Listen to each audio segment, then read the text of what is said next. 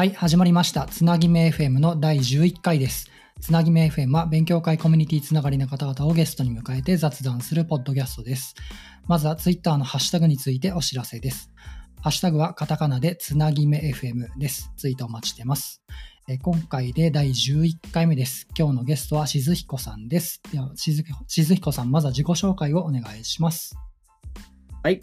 えーっと、アカウント名、しずひこでやっています。えーっと、東京の、まあ、東京というか、福井に本社がある、永和システムマネジメントという会社で、えーっとですね、最近というか、1年ちょっとぐらい前に、 distinguished 制度、エンジニア制度っていうのができて、その distinguished creator という役職で、まあ、外部発信とかをやっています。難しいで。す。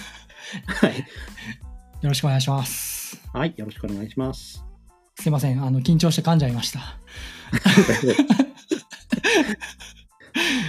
お久しぶりですね。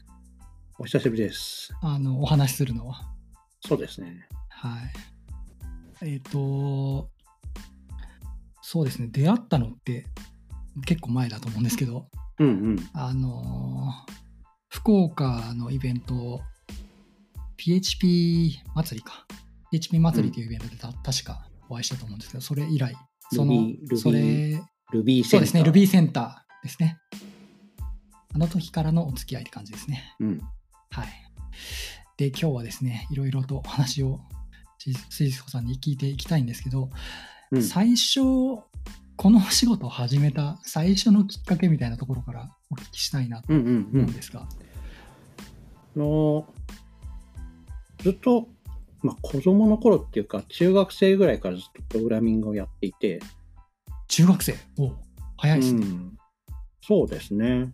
で、あの、まあ、もともと絵を描くのも大好きで、はいはい。絵を描く仕事をしたいなとは思ってはいたんですけど、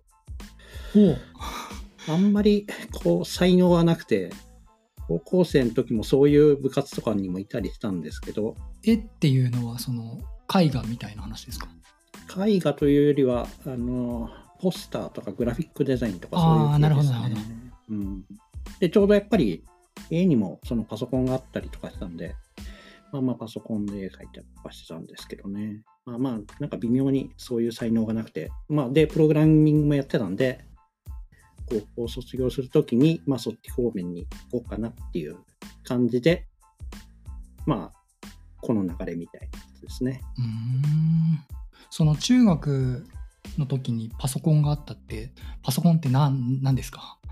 えーっとですね、親が、その、まあ、プログラマーとかエンジニアとかじゃなくて、はいはい。会会計士というか税理士みたいなやつを家でやっていて、おおなるほど。で、なんで、あの、PC9801 初代おおあったんですよね。はい、で、それは親が仕事で使ってるんで、あんまり、そのなんか、親が例えば、料理してる時とか、あの、家事してる時とかに。触らせてもらってたりして、で、なんか徐々に自分のが欲しいなってなって、お年玉貯めたプラス親に出してもらって PC6001 Mark II っていうなるほどパ。ソコンを買ってもらったっはいはいはい。ていうのが一番最初の本当の自分のやつですね。でも中学校にマイコンクラブっていうのがあって、はい。でそこでもやってたんですよね。うんうんたまたま、なんだっけな、技技術？技術？なんだろう。美技術とか美術とかやってる先生が、なんかそういうのが好きで、なんか学校にあったんですよ。はいはいはい、パソコンが何台か。そうそうそう。いう先生いますね。で、マイコンクラブってのがあって、で、そこで、まあまあ、同世代っていうか、同級生の子とか、うん。プログラミングって最初はな何で最初はなんで、Z80、88か。Z80。わ88からない88 88ですね。98だから Z88 じゃないかな。88そういうのがあるんですね。そうですね。まあまあ、あの、あの、まあ、信号ですね。ああ、なるほど。まあ、あの、Z805 巻みたいなやつですね。で、その後、自分のその、6001 Max が出て、うん持ってきてからは、あの、僕らの世代の愛読書、ベーマガでベーシックを学んで、はい。あの本のソースコードを打ち込んで学ぶっていう。はいはいはい。で、その、たまたまその同級生のマイコンクラブの友達のお父さんが、ベーマガに毎月出る人だったんですよ。猛者じゃないですか。まあ本本物のあのプロのプログラマーだったんで。で、その友達の家に行って、プログラミングを教えてもらったりもしてます。そのお父さんから？あ、そう、このソースコードこれなんでこうなんですかみたいな。すげえ。まあ、そんな中学校。かなり影響を受けそうですね。うん、そうですね。なるほど、なるほど。そんなこんなで、はい。で、大学とかじゃなくて、高校卒業して、まあ一応就職用に専門学校行って、うんうんうんうん。はい。あ、そっち系の？あそうですね。あの、富士通、まあ専門学校っていうか、専門学校っていうか、あの、富士通がやってる専門学校みたいなやつがあるんですよ。えうん、今も多分あるんじゃないかな。蒲田、うん富士通の蒲田の中にあって、ー。もともとなんか、うん、夜間学校みたいな感じだったけど、僕らの世代の2つ上ぐらいから昼間も普通にやるようになって、うー。うんん、そうですね。富士通電産企画院そんな名前だったかな。フィックスっていうやつだったから多分そうだと思う。えー。そういうのあったんですね。そうですね。まあそんな感じで、はい、そのまま2年やって就職ですね。でも、じゃあずっとそこからプログラマーって感じですか？そうですね。もう、だから40年ぐらいプログラミングやってることになるんですよね。おお、マジっすか？そうですね。結果。すごい。僕自分で長いと思ってたけど、すいませんでした。結果そういうことですね。すごいっすね。じゃあもういろんな言語というか、いろんな環境というか、っていうのでも、あれですよ。社会人になるっていうか、まあ、専門学校に入るまでは、だからさっき言ったマシン語と、ベーシックと、あと C 言語しかやってなかったですね。うんうん。うんで、会社入ってからも、ほとんど C ばっかりやったんで。あ、前半はですか。前半っていうか、えーっと、もう本当にウェブ触る直前ぐらいまでは。あなるほど、なるほど。うん。だから、まあ、ほとんど C ですね。なるほど。40年のうち20年ぐらいは C じゃないですか。あ、でも半分ぐらいか。やっぱり、その、C を長くやってきた経験って、最近でも、こう、なんて言うんでしょうね。役立つものですか？全然僕わかんないんですけど。OSS のコードを読むときぐらいじゃないですか？例えば PHP のソースコード読んだりとか、ああいうかそういう系の。うんうん。なるほどな。いや、なんかよくわからないエラーが出てきて、うわ、これ調べたいと思ったときに、まあ C 分かってると。そっか、そこで読めるのは強いですね。なんか、プログラム言語を勉強し始めるとき、何から始める議論って結構あるじゃないですか。あるあるで、割と、言語になっちゃうとね、まあ、標準ライブラリとかだったらその言語で書かれちゃうんで、うん。まあまあ大丈夫だけど、そうね。そういう言語話そのものだとね、C 言語わからないと。ううん。ん、C 言語っていう話が。うん。ありますよね。まあ、ね、今だとラストで書かれてるっていう場合もあるんだろうけど、まあ、うん。うん。なるほど。いや、その辺の話が聞けてよかったです。さてさて、えっ、と、そうですね、静彦さんといえば、まあ出会ったきっかけがコミュニティなので、うん。コミュニティのお話をしましょうかね。うんコミュニティ活動って、まあスタッフとか登壇者とかいろいろあると思うんですけど、そういうの始めたきっかけとか、さな何から始めたとか覚えてらっしゃいます？全然おめちゃめちゃ覚えてますね。あの、僕、映画システムマネジメントに入って、で、そこでちょうど入った時に、オブジェクトクラブっていうコミュニティが立ち上がったんですよ。はい。映画システムマネジメント主催の。うんで、そこで、あの、スタッフやったり、で、なんならそこで、それはあれですか、社外の方と一緒にする感じのコミュニティなんですかね？えーっと、その運営自体は会社でやっていて、はいはい。まあ、毎年2回ぐらい、例えば夏と冬みたいな感じで、イベントをやってたんですよ。結構な人数を集める。うんうんそうそうそう。で、そこで運営のスタッフやったりとか、まあ、あのたまに登壇して話したりとか、いうのをやってましたね。だからそれが本当に初めですね。まあ、多分、参加って意味では、その前も読書会みたいなやつが、まあ、ちょ、まあ、そんなにメジャーではないけども、まあ、知ってる人はや参加してたみたいな時代だったと思いますね。オブジェクト思考の、それでもなんかいいですね。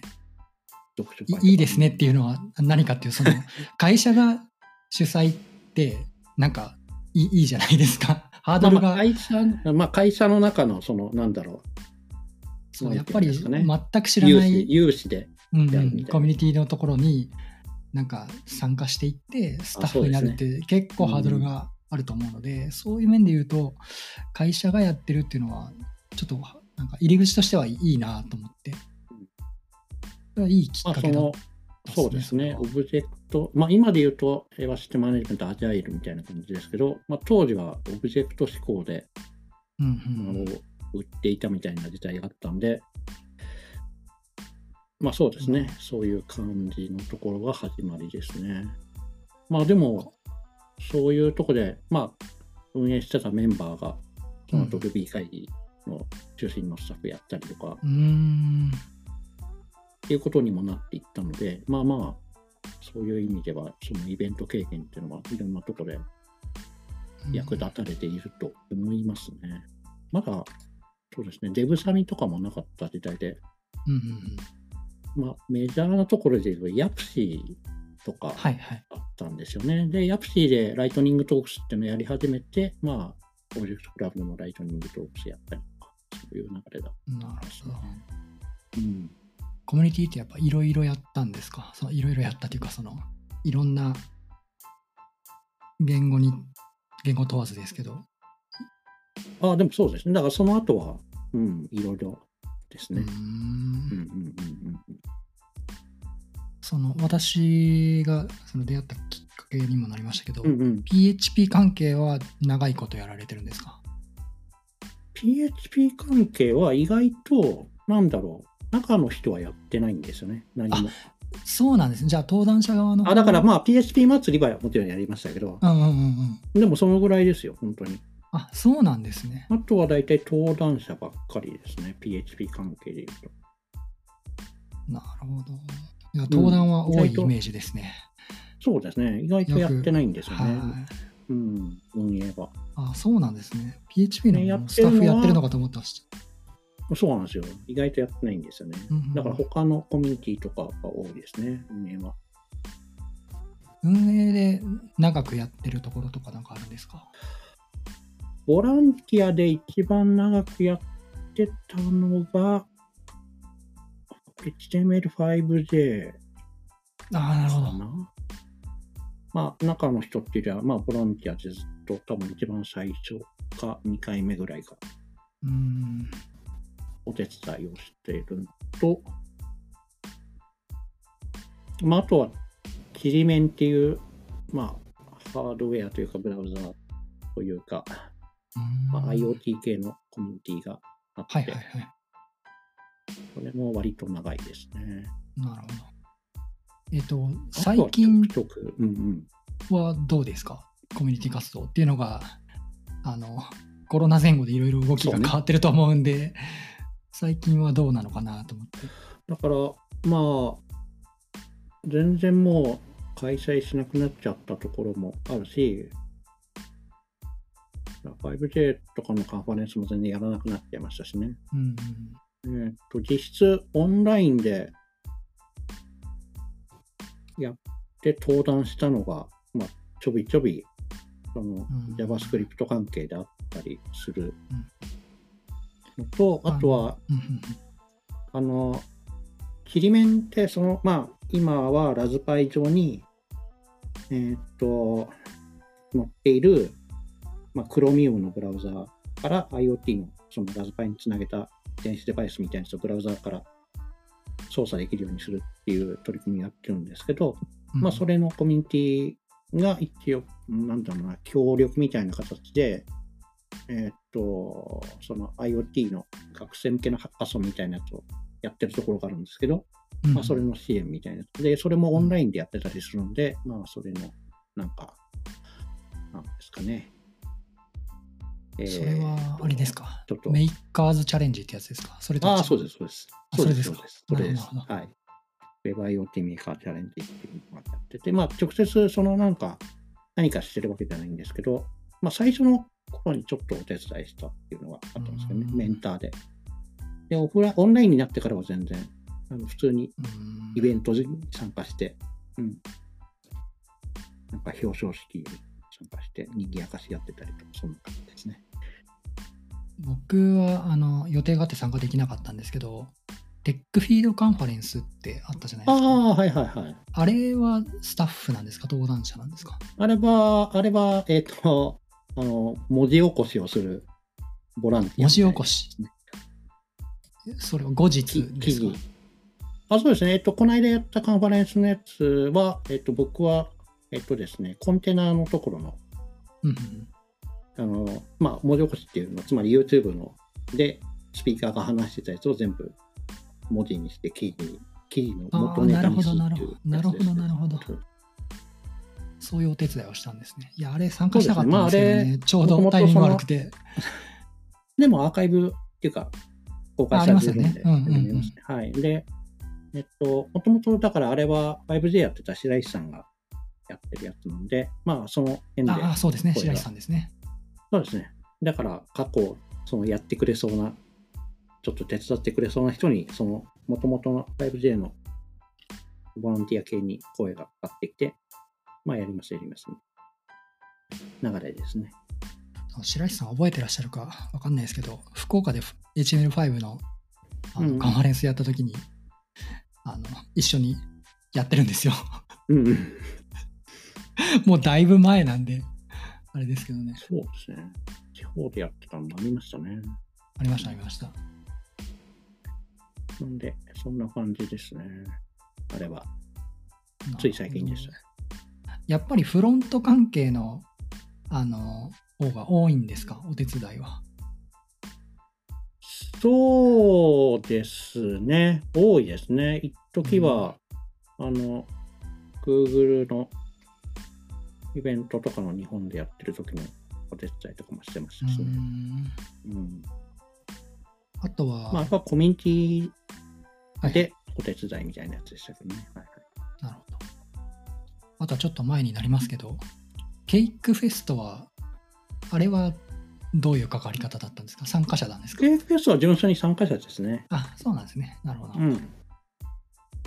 ほどな。まあ、参加して2回ぐらい話しましたけど、お、2回話したっていうのは？登山で。あ、登壇、LT 登壇もされてるんですか？そうですね。LT と普通のやつかな。なるほど。はい。やりましたね。いい思い出です。2019はあれですもんね。PHP のカンファレンスいろんなのがあって、その一つでしたもんね、ケイクフェストも。そうですね。うん。あれはすごかったですね、あの年は。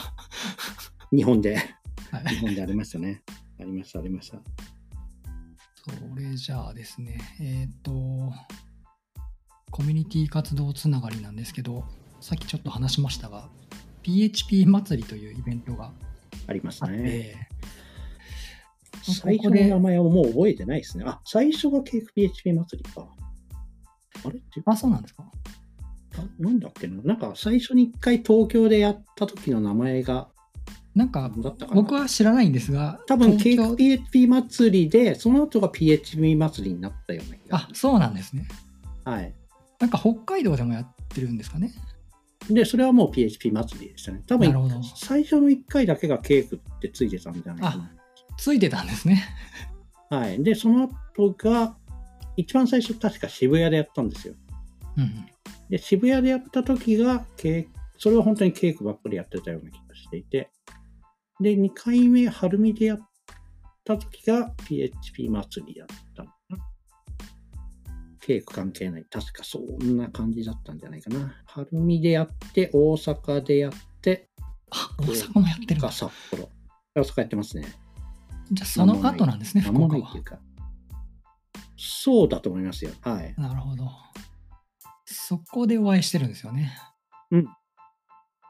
東京は安藤さんがメインでやってて、大阪は会場とかは僕がいろいろ抑えて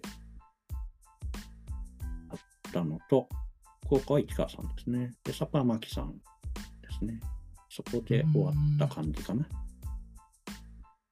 あの時、ちょうど仕事でですね、あの、うん僕転職、確か転職したばっかりで、で、当時携わってたプロダクトが全土フレームワークの2だったんですよ。うんうんうんで、3が出る出ないぐらいのタイミングで、で、3に乗せ替えるか、ケイク2に乗せ替えるかみたいな、ちょうどタイミングで、そのぐらいの時にケイク PHP 実践入門が出てるんですよ。あそうの書籍がそう。ですね。2、2になってすぐぐらい出たのかな？で、その、その本を持ってですね、PHP 祭りに参加したらですね、なんと著者が奇跡的に全員揃ってて、ああ、そうかも。全員行ってたか。はい、全員言ってたんですよ。で、鈴木さんもいたのか。前書きを書いてくれてたグラハムさんもいてですね、ああ、グラハムいたね。そうね。そう全員いて、で、僕顔も知らなくて、緊張しながら全員からサインをもらうっていうミッションをなんとかコンプリートしたんですけど、それすごい覚えてますね。いやそうで顔がわからないから数少ない機会だったと思いますよね。そうですね。うんで、なんか、誰々さんがどこどこにいるよっていうのをいろんな著者陣に順に聞いて回って、それでこう、集めて回ったっていうのをすごい覚えてますね。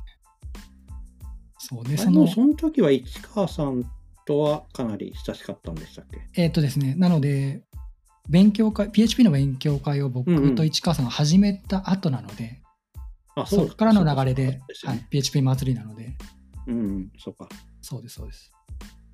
そうそう。で、今話に出た PHP 実践入門なんですけど、うんこれってき書くきっかけってどういう流れだったんですか？あの、ケーク PHP の本って、えっと、まあ何系統かあって、はいはい。えっと、安藤さんが最初にやっていた本があるんですけど、えっとね、ケーク PHP ガイドブックだったかな、確か。はいはい。安藤さんとシンバラさんが書いた。あと、道園さんかな？確か。うん道園さんと安藤さんとシンバラさんが書いていたケーク PHP ガイドブックって1系のやつがあって、はい。で、僕は、えっと、全然関係なく、えっとですね、すごい分厚い本の中に KPHP の記事を書くっていう、まあ、他に Rails とかいろんなフレームワークが載ってる本だったんですけど、おーそういうのがあったんですね。そうですね。あ、じゃあそれを先に書かれてた？えっと、でもね、出たの多分同じぐらいの時期だったんじゃないかなあそうなんですね。と思うんですね。はなるほど。い。で、その後、まあなんか、なんやかんや東京でやる、その KPHP の勉強会とかに僕も行ったりしてて、うんうん、ああの人安藤さんなんやっていうのをその頃認識したみたいな時代です。うんうんうん。そうそうそう。で、その後に、えっと、ケーク PHP の実践本っていうのを出すことになったんですね。うん1.2のやつかな、確か。うんケーク PHP による実践ウェブウェブアプリケーション開発っていううんうんでで、そこまで全部実はですね、毎日コミュニケーションだったんですよ。僕がそのあ分厚い本書いたのも舞い込みだし、近藤さ一番最初に書いたガイドブックも舞い込みだし、で、その流れで舞い込みで新しいバージョンとか、なんかもう一冊出しませんかみたいな話があって、で、まあ、なんかせっかくなんでって言って僕が安藤さんとか新村さんに声をかけて、まずそのやることになってね、1.2のはい実践本っていうの。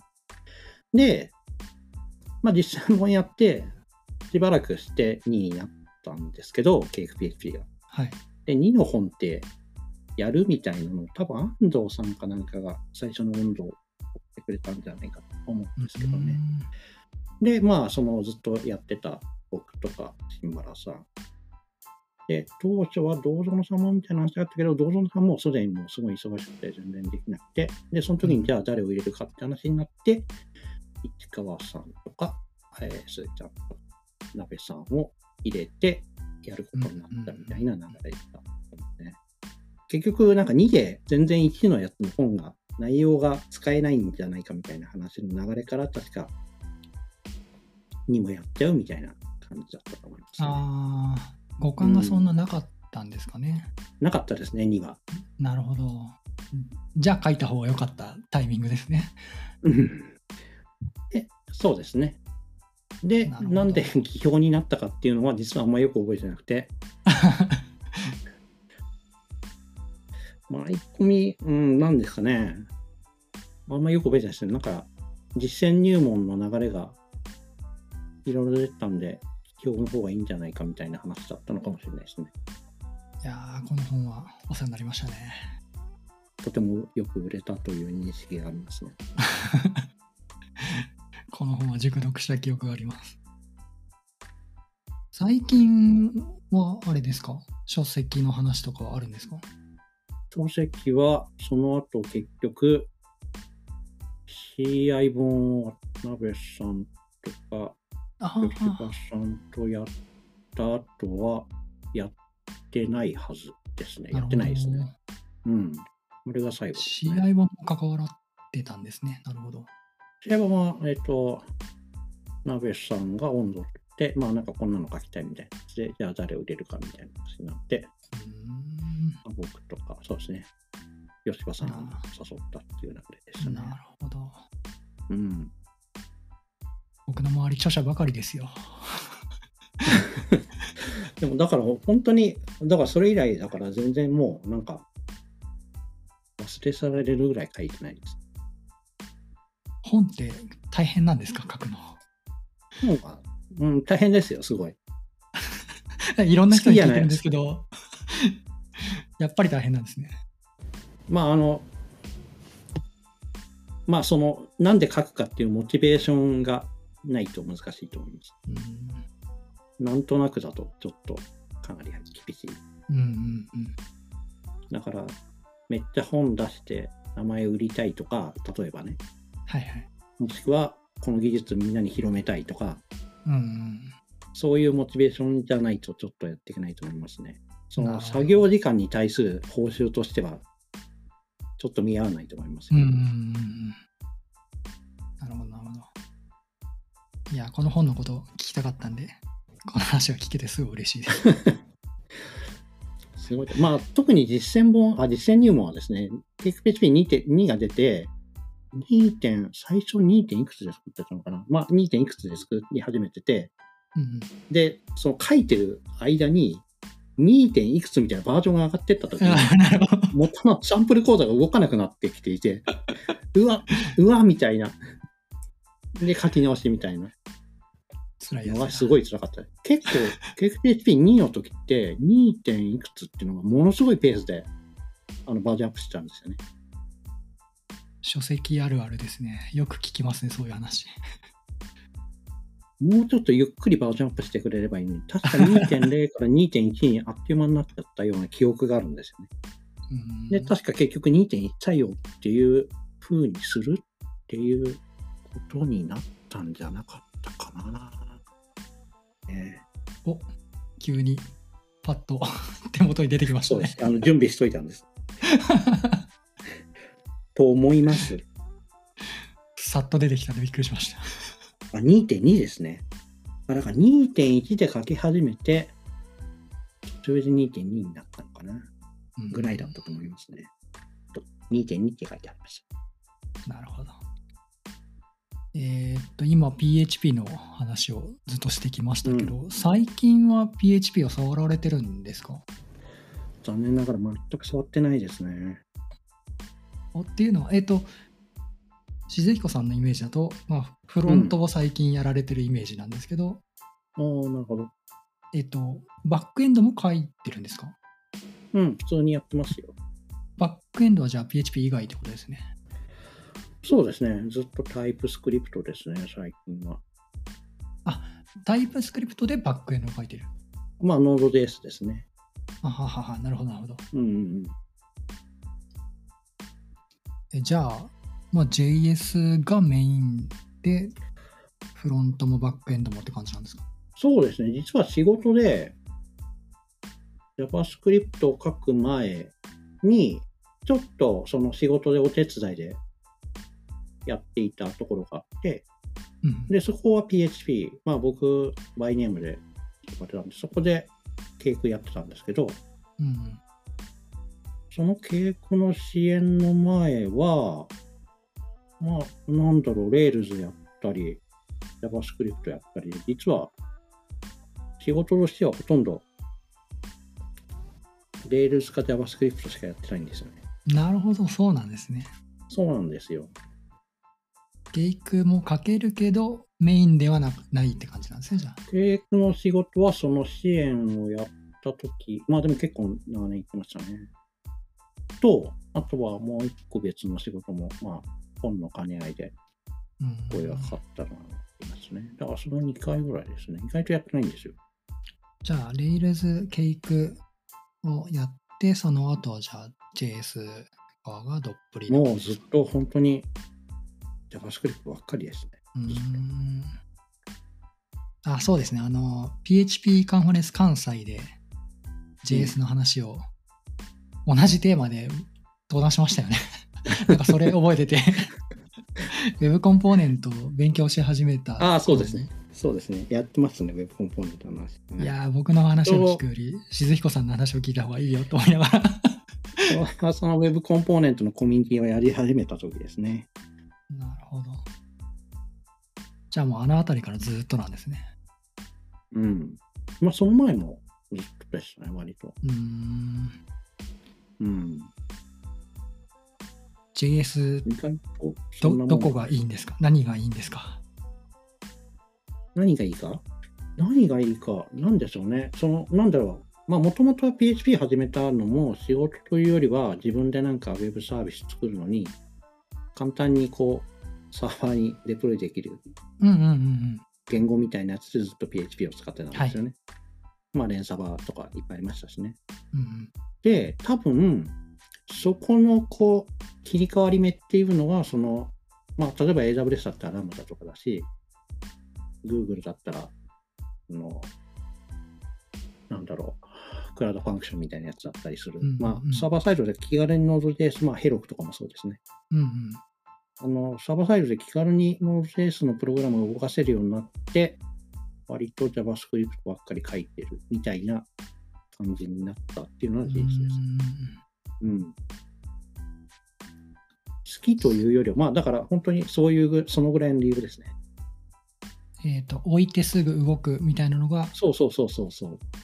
PHP と変わらないぐらいのレベルで JS で書ける。そうですね。そうですね。ですねうん。で、まあかつそのフロントエンド、まあかつ仕事でやるんだとすると、まあフロントエンドと言語をそれでやれるんで、そこは確かにって思いますね。うん。うん。そこは確かにだよな。みたいなところですね。なるほど、なるほど。まあでもそうですね。そうなんですよ。多分ででも PHP のメインの会社に行ったら今もずっと PHP 触ってたと思いますね。ああ、なるほど。たまたまそっかそっか A バシステムマネージメントがそういう会社ではなかったからっはいはいはい、ていうのはあはい。ると思いますよ。それはでもあるかもですね。うんあのー僕もずっと PHP の会社を渡り歩いてたんで、PHP をしてたら困らないんですよね。そうですね。うん、特に特に困らないので、そういう面があって、あ、これは PHP の会社にいる限りは PHP しか触んねえなと思って、ちょっとシフトしたので、僕は。なんで、まあね、だから全然周り、僕以外はほとんど PHP 触ってない中で、じゃあなんか、なんで作ってもいいよっていう受託をやって、よっしゃ、PHP だってはならないじゃないですか。なるほど、なるほど。まあまあまあまあ、無難なとこで、例えばじゃあバックエンドを Java にするとか、まあまあ、Rails 好きなメンバーがいっぱいいるんで、Rails でやる場合もあるんですけど、まあまあ、あとはやっぱり JavaScript っていうのは無難ですよね。うん最近、あの、フロント技術僕全然わからないんですけど、なんかトレンドって何なんですか？最近のフロントエンドの技術的トレンドはもうものすごいいろいろあるんじゃないですかね。どうどうなんですかね。トレンドは難しいですね。トレンドは何ですかね。どどのあたりだろう。まあ、例えばタイプスクリプトうん。で言うと、まあ、いろいろ選択肢は、まあまあ ES モジュールがかなり使えるようになったので、はい。まあ、ノードではなくデノで動かす人もいるだろうし、うんまあ、そういう選択肢はいろいろあると思いますね。まあ、とにかく ES モジュールが使えるようになってきたっていうのは大きいと思いますね。最近触ってる技術でこれ面白いみたいなやつって何かありますか？うーん、そうですね。まあ、あの、ついこの間、あの、JavaScript 系のイベントでも登壇してちょっと話したんですけど、はい。まあ、タイプスクリプトのテストをいかに早く動かすかみたいなやつが最近はちょっとハマってますね。おお。なるほど。試してますね。まあ、あの、結局行き着くところは、あの、タイプスクリプトをコンパイルせずに動かせる何かを使うっていうところにはなるんですけど、そういうのがなんかいくつか出てるんですか？今だと ES ビルドっていう、まあ、あの、フロントエンドとかでよく使ってる人がいるはいはい。タイプスクリプトのトランスパイラーがあるんですけど、それを使うか、あれは Go 言語で実装されてるんですよね。うーん。まあ、早いですね。やべえ、全然わかんねえ、フロント。で、あとは、あの、あ、で、その ES ビルドって、あの、バイトっていう最近、ビューの作者の人が作ったはい。やつがあるんですけど、まあ、バイトで使ってたりするんですね。ES ビルドの内部で。まあ、早い。うん。あとは SWC っていうラストで書かれている、えートランスパイラーがあって、まあ、それは Deno のリンターとか一部で使われてるんですね。うん内部的に。で、それも早くて、でそれはどっちかっていうと、やっぱり Deno とかで使ってるっていうところからも、割とバックエンド向きというか、ノート JS 側の、えートランスパイルするのにちょっと便利みたいなところがあって、まあ僕ら仕事でそれ使ってるんですけど、SWC、はいめちゃめちゃ早くなりますね。うんなるほど。いや、知らないキーワードばっかりですよ、フロント。ねまあ、全然全然ついていけてないです。まあ、タイプスクリプト絡みですね、どっちかっていうと、その2つ、ああ、そうなんですね。うんいや、もうね、フロントエンド、本当動きが早すぎて、なんか、すごいトレンドが変わるじゃないですか。なんか、流行ってるものとかもすっごい変わるんで。いやー、大変だわと思いますね、フロントエンド側は。まあでも、なんですかね。あまりこだわりがなければみんな React をやるんじゃないですか。あ、そうなんですか。うん。多分。まあ、僕は、そんなんだろう。まあ仕事でやるっていう話になったら、まあとりあえず React でいいんじゃないですかっていう話はうんするとは思いますね。なんか、一時期 Vue、Vue って言ってた気がするけど、最近 React の方がなんかーめ、っちゃ使ってますね。あ、本当ですか？結局そのなんだろう。あ、だから JavaScript でずっと書いてる分には、 Vue でもよかったと思うんですけど、やっぱ TypeScript でみんな書きたいってことになると、まあ、 Vue 3は TypeScript バリバリ使えるんですけど、 Vue 2の時代がちょっとなるほど、そういうことなんですね。めんどくさいことがいっぱいありましたけどね。うんまあ、 React は TypeScript でずっと書きますね。だからその辺の、まあ、そもそものその、フレームワークとは違う次元のこうトレンドというか、まあみんな PHP でもそうですけど、型で、型安全みたいなところに行きたいみたいなところで言うと、まあ大体その TypeScript で、まあ、書いてると思うので、っていうところだと思いますね。Vue はちょっとやったことあるんですけど、 React はないんですよね。 Vue 2ぐらいですか？そうですね。で、あの、まあ、 Laravel で使ってたんで、うんこういうのははい、うん PHP なんですけど、だとすると多分普通に JavaScript でまだ書いてたぐらいですかね。あーそうですタイプじゃないです。うん、うん、そうです。JS で書いてましたね。そうですよね。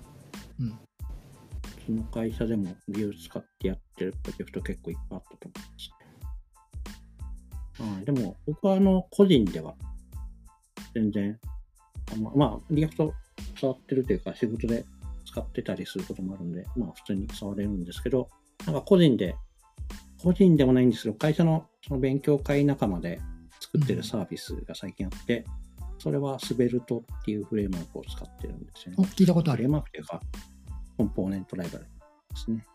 滑る滑ると、うん、聞いたことあるな。それフロントのやつですよね。そうですね。はいはいはい。まあ、 React とかと対になる感じかな。で、フレームワークになると、まあ、 Next っぽいやつも SvelteKit みたいなやつがあったりしうーん。はい。 Svelte で、あの、こういうふうにオンラインでみんなカンファレンスとかイベントやるようになったじゃないですか。はいはい。なんで、それ用の、あの、笑い声とか拍手とかをそう、その話をしようとしてたんですよ。それです、それです。その話を出そうと思ってた。あれ、面白いですね。ウェブサービスを作りまして、まあまあ、それを、はい。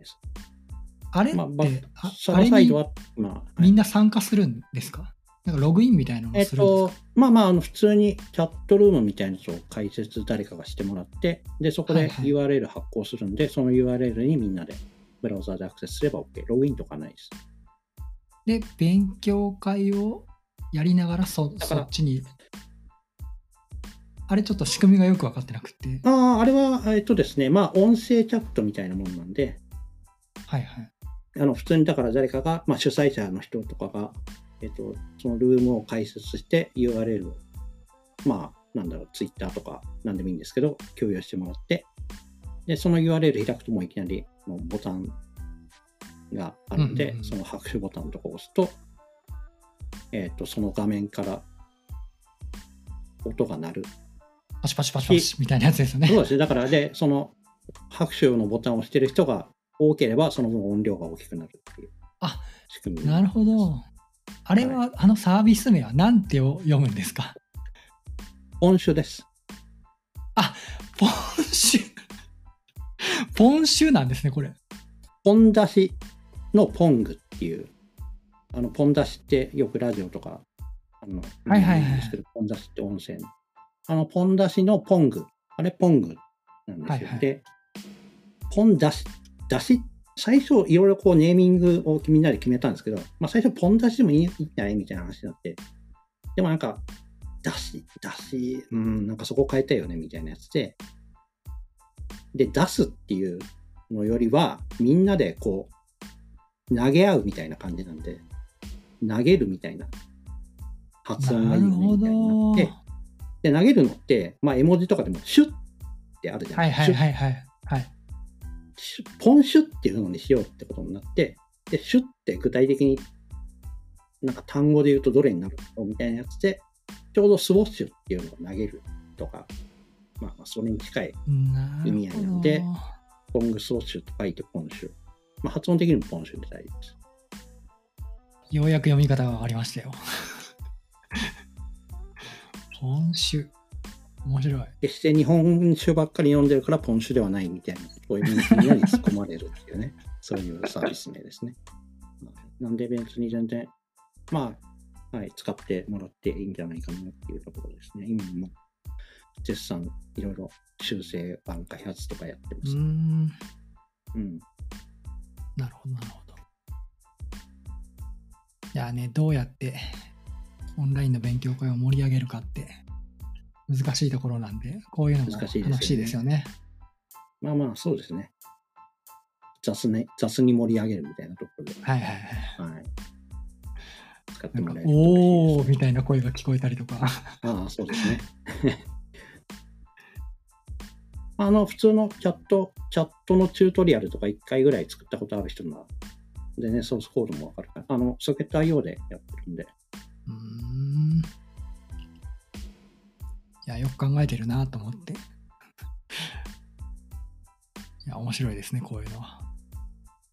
なんか似たようなサービスがあるらしいというのは聞いたことがあるんですけど、ああ、そうなんですね触った。ことはないですね。はい。うんスマホのアプリなのかもしれないですけど、なるほど。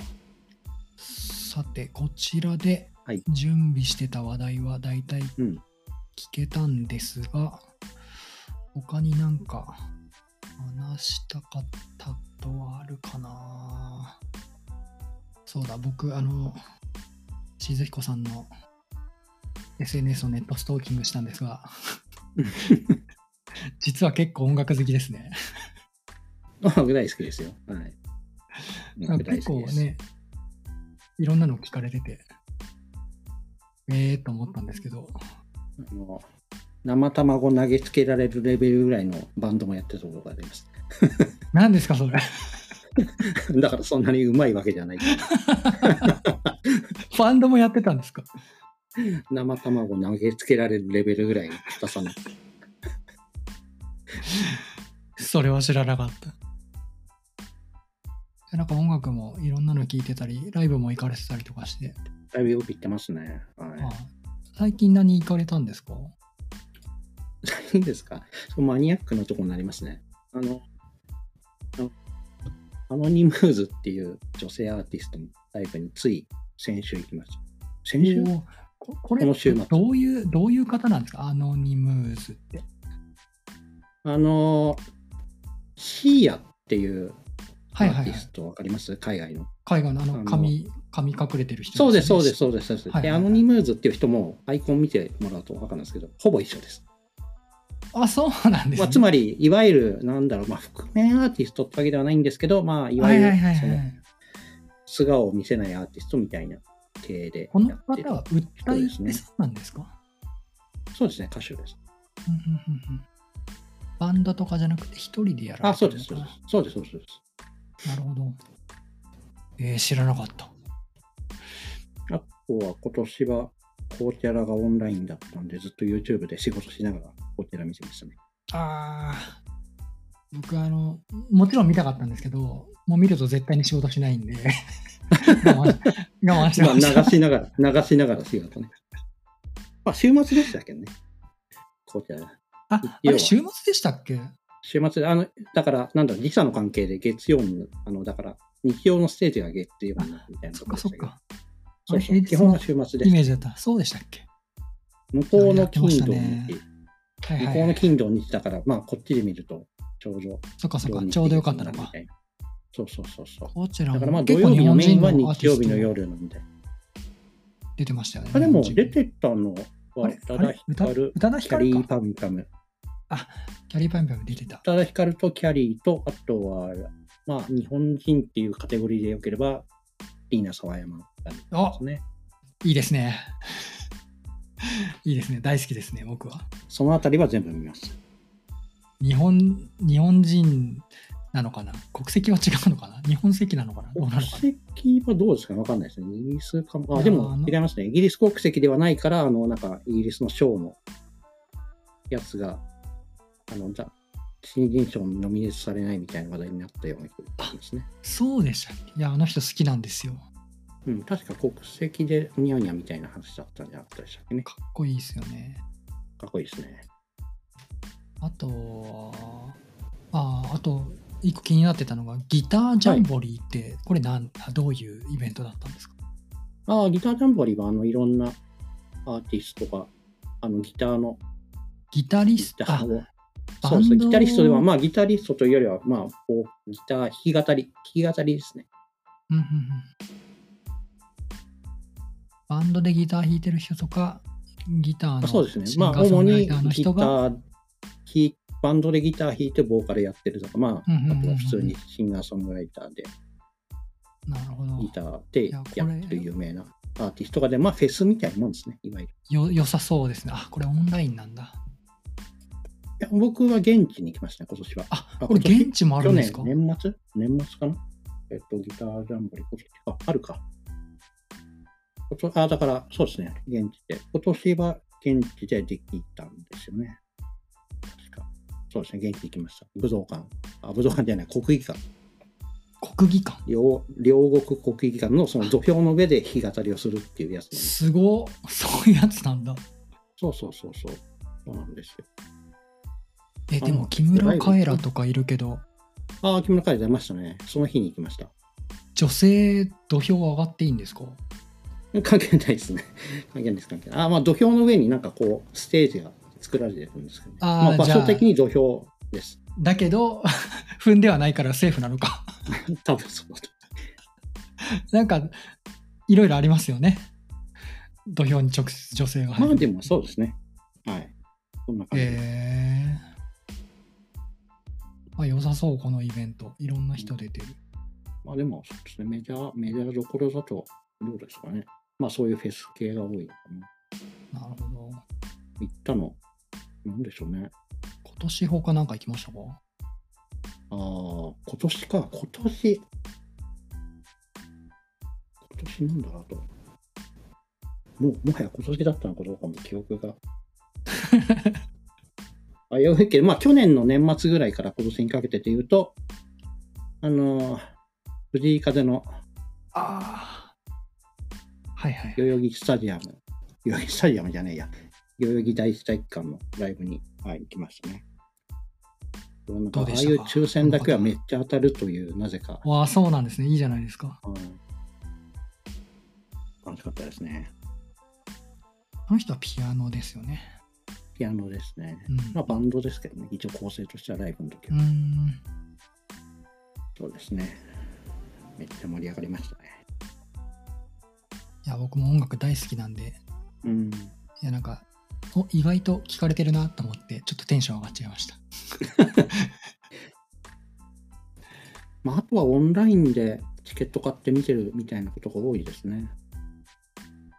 どうですか？オンラインでいいなって思いますか？いやー、まあでもね、できれば会場に行きたいですけどね行。きたいですよね。いや、もかなり、大丈夫かなとは思ってはいるものの、あだからちょうどたまたまその落ち着いてる時期には結構行ってます。だから現にあだからちょうどその、そうですね。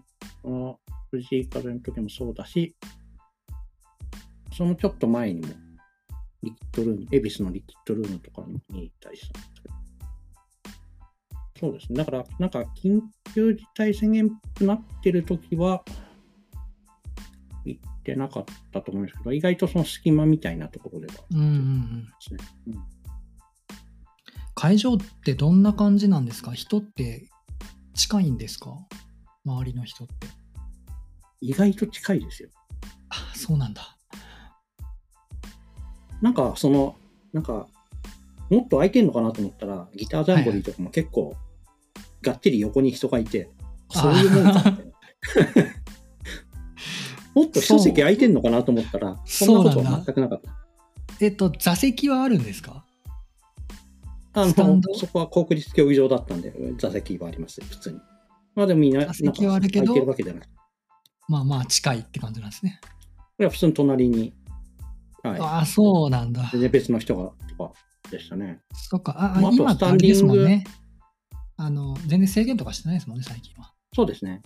で、なんか制限してる時も、スタンディングのライブとかだと、あの、下にマス目がテープで貼ってあって、そそのマス目から出るな的なやつなんですけど、それ守んないんでしょ？え守ってますよ、守ってます。でも、守ってるんですか？結構、マス目も、本当に、めっちゃ狭いですよ。普通に、あ普通に立ってマ、ス目が近いんですね。マス目が近いです。そんななんか、な なるほど。手、手、手振ったら当たるみたいなレベルの距離です。なるほど、そうなんだ。いや、僕、本当コロナ禍になって行ってないんで、現地の状況が全くわかんないんですよ。で、でよくほら、写真とか上がってるじゃないですか。ライブ会場の写真って。でうわ、人いるなぁと思って。います？よ。だからい、います、います。結構いますよ。いや、行っては見たいんだけど、だいぶ我慢してますねか。常に当たってるみたいな状況ではないけど、うん、まあ近いですよ。そうなんですね。いや、行きたいんだけどな。僕も本当ずっとライブ行きまくってたんで、今めっちゃフラストレーション溜まってるんですけど。そうか、でもあん、そうですね、そのツアーみたいなやつが今ないから、あんまり、東京はまあまあそういうね、ライブもあったりするんですけど、はい。まあ結構ね、最近は、ここ、ここ最近というかは、結構、いろんなメジャーどころのアーティストとかだと、地方も回ってますけど、うんうん。もうでも本当に最近ですよね、そういうのもあるの。そうですね。うん最近本当増えつつあるなと思いますけど、うんただまあ今、若干状況が良くなくなってるんで、まあ、またそうですね。そうなんですよね。だから、まあ、あっても、うん、いいけないかなと思いながら。うん、そうですね。まあまあ、それぞれの都合がありますからね。はい。という感じでお、そろそろ1時間ぐらいになるので、そうですね。はい。いろいろお話に来てよかったです。はい。ありがとうございます。えーはい。じゃあ、この辺りで締めさせてもらいます。はい。最後にもう一度、Twitter のハッシュタグについてお知らせです。ハッシュタグはカタカナでつなぎめ FM です。ツイートお待ちしてます。はい。ということで、えーと今回のつなぎめ FM 第11回は、しずひこさんをお迎えしてお話しさせてもらいました。しずひこさんしずひこさんどうも今日はありがとうございました。ありがとうございました。